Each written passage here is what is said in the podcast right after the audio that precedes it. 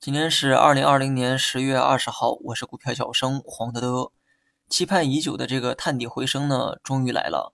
早盘的弱势啊，是受到这个昨天情绪的影响，但是回撤到二十线附近之后，便开始了这个大幅的反弹。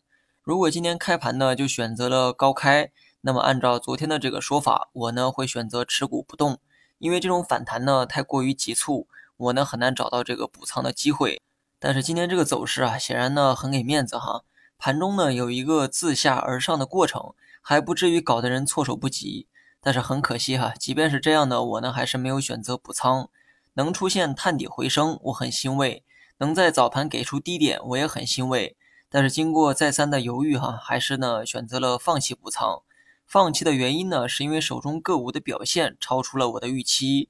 如果你一直在听我的这个股评，就应该知道啊，我是消费股的忠实客户，而今天消费股呢，一大早啊就开启了反弹模式。本着不追高的我思考再三，最终呢决定继续持股，放弃补仓。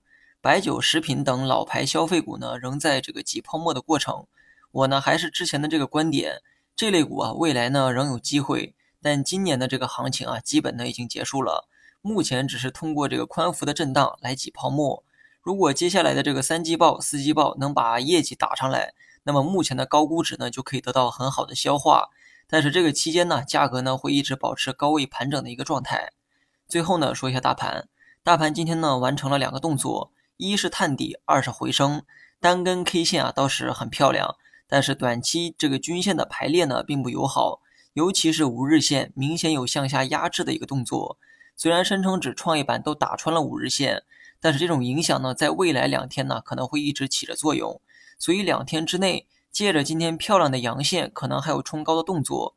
但是冲高做出来之后，我认为呢，也会伴随回落出现。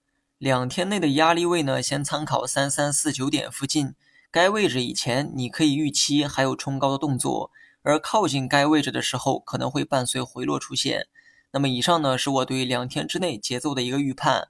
至于整体走势呢，还没看出啥问题。只要大盘能持续站在二十线以上，整体走势还是可以乐观一点。好了，以上全部内容，下期同一时间再见。